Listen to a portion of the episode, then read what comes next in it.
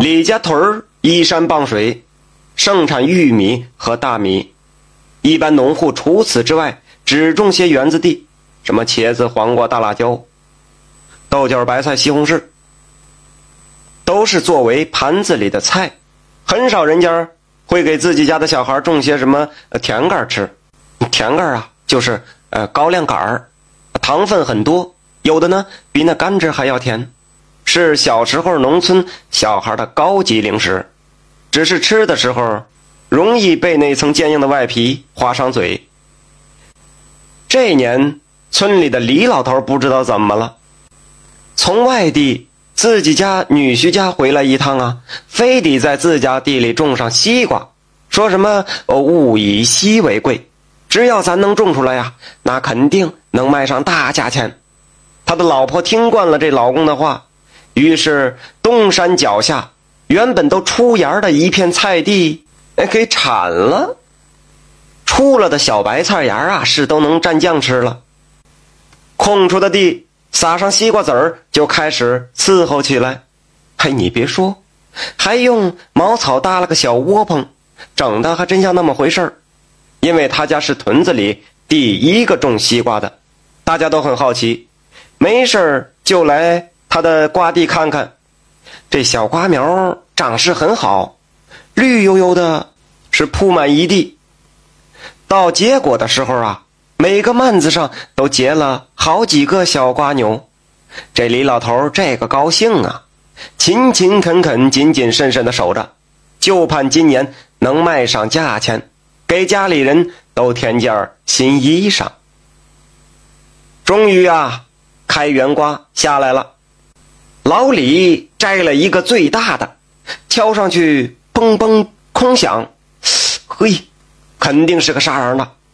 可老李是个会做事的人，他在晚上乘凉的时候，就将瓜拿到了古井的镇上，等庞爷他们都过来的时候，打开大家吃。这瓜这个好啊，这刀才碰到瓜皮儿，就听嘎裂开了。干沙瓤，满口甜，尝到他家瓜的人，那第二天都去他家瓜地挑瓜，还有的呃多挑几个，给邻屯的亲戚送过去，这算是自然的广告。这有口碑才是硬道理呀。没几天，老李的瓜地就热闹了，天天都有来买瓜的，根本就不用摘就卖了出去。老李心里这个高兴。就更大方了，每天晚上乘凉的时候，都会摘两个瓜送过去给乘凉的大伙儿吃。这天，大家正在井沿上神砍呢，那边一个小孩突然喊了一声：“哎，你看那个有个耗子在那啃瓜皮呢。”大伙儿看过去，果然一只手掌大小的耗子正在偷偷的躲在帐子边上，啃着旁边人随手。扔过去的西瓜皮，两个小眼睛贼溜溜的乱转，一边监视着众人的动静，一边继续啃着。老李也不知道自己怎么了，忽然就童心大起，说：“ 我家的瓜怎么能给耗子吃呢？啊，给我打！”说着，先捡起一块土咖了，冲着老鼠就砸了过去。小孩子最喜欢干起哄的事儿了。看着大人挑头，轰的一声，全捡土卡拉去了，然后是铺天盖地的土卡拉就冲着小老鼠砸了过去。小老鼠本来仗着自己的灵活，想着你们要是看见了我就跑，奈何这么多人竟然一起喊打，真的是成了过街老鼠。一片片土块砸下来，这老鼠啊就英勇的蹬腿了。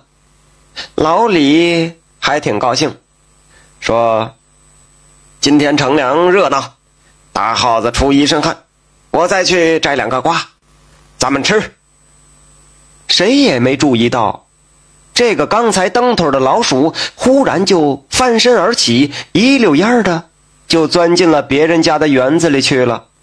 这就是老鼠经常用的装死之计。当天夜里，老李依旧看守着自己的瓜地。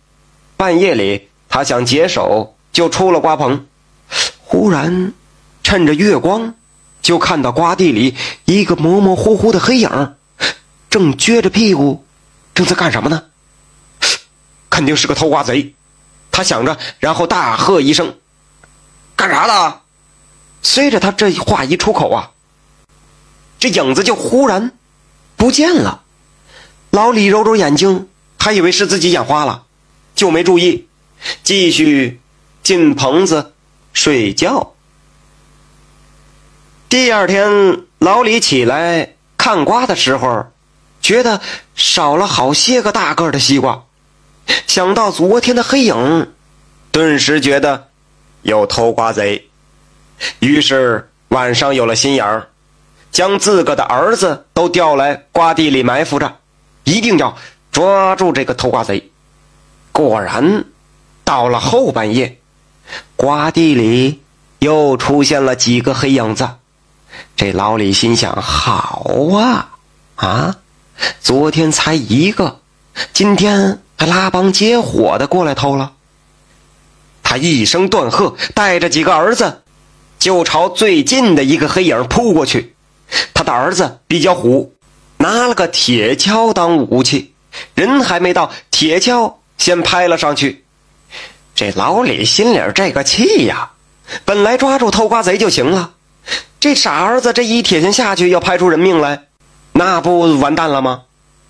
结果到了跟前一看，这哪里有人呢？只有一个被摘下来的大西瓜。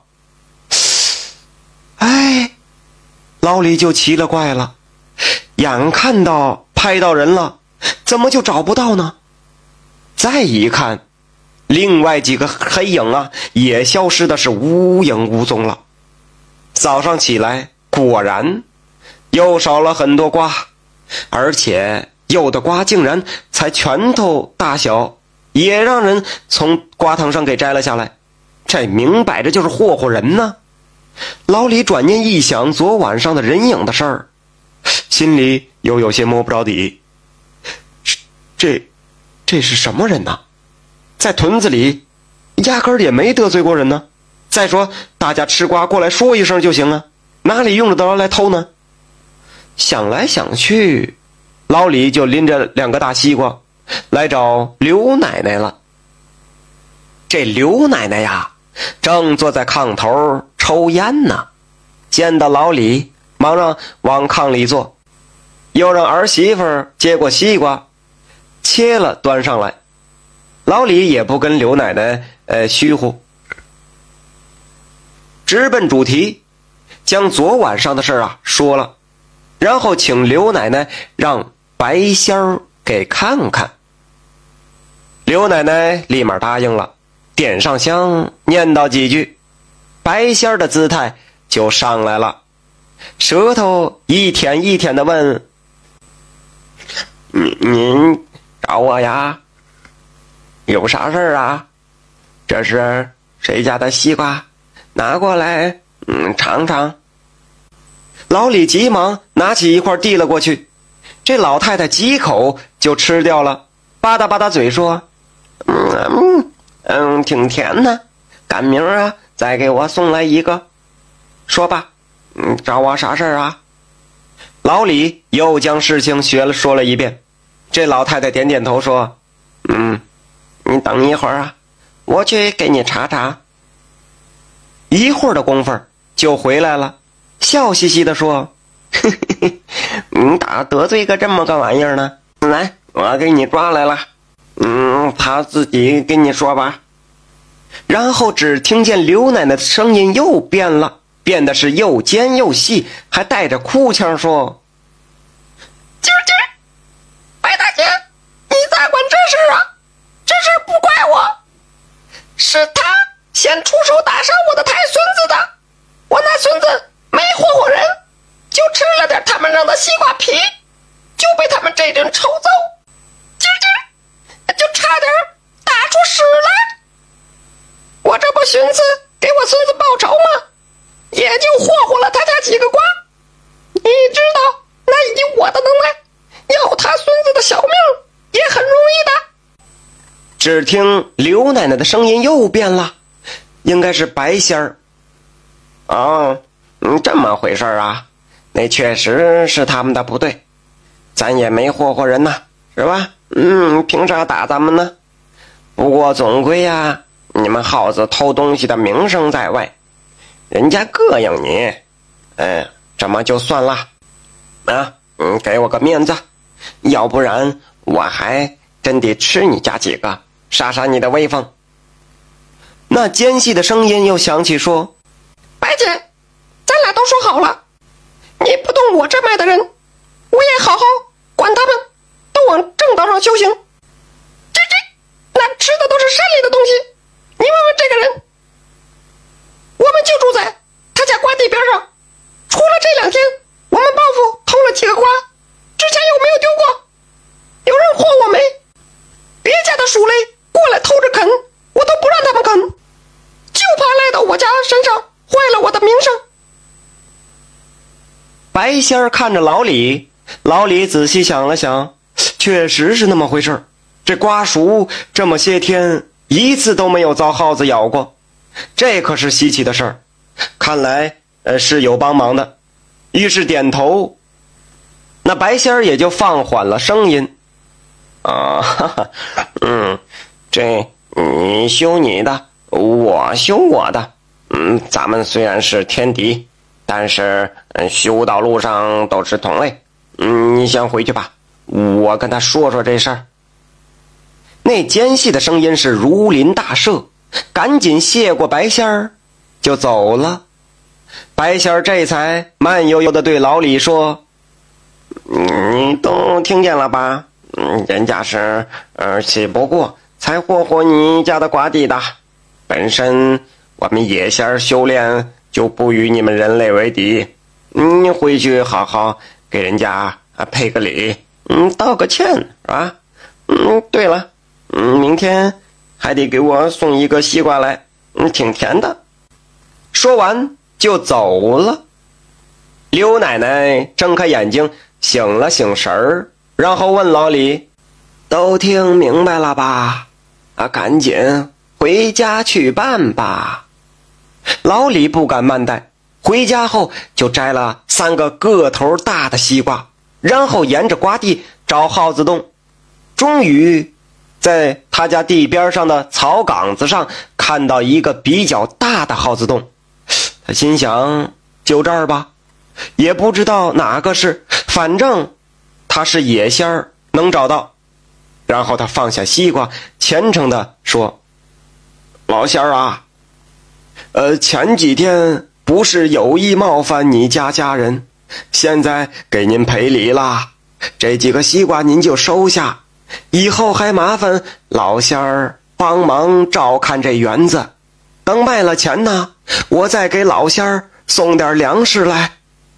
说罢，拜拜回家。第二天过去一看，哈哈，每个西瓜都被刻出了一个圆窟窿，而里面的瓜瓤儿都吃没了，干干净净，只留了个圆瓜皮。这地上西瓜籽儿摆成了一堆，老李知道这是仙家原谅他了。果然，他家的瓜再也没有被老鼠祸害。等到了秋天，老李特意的从家里带来一袋苞米，扔在了瓜地里。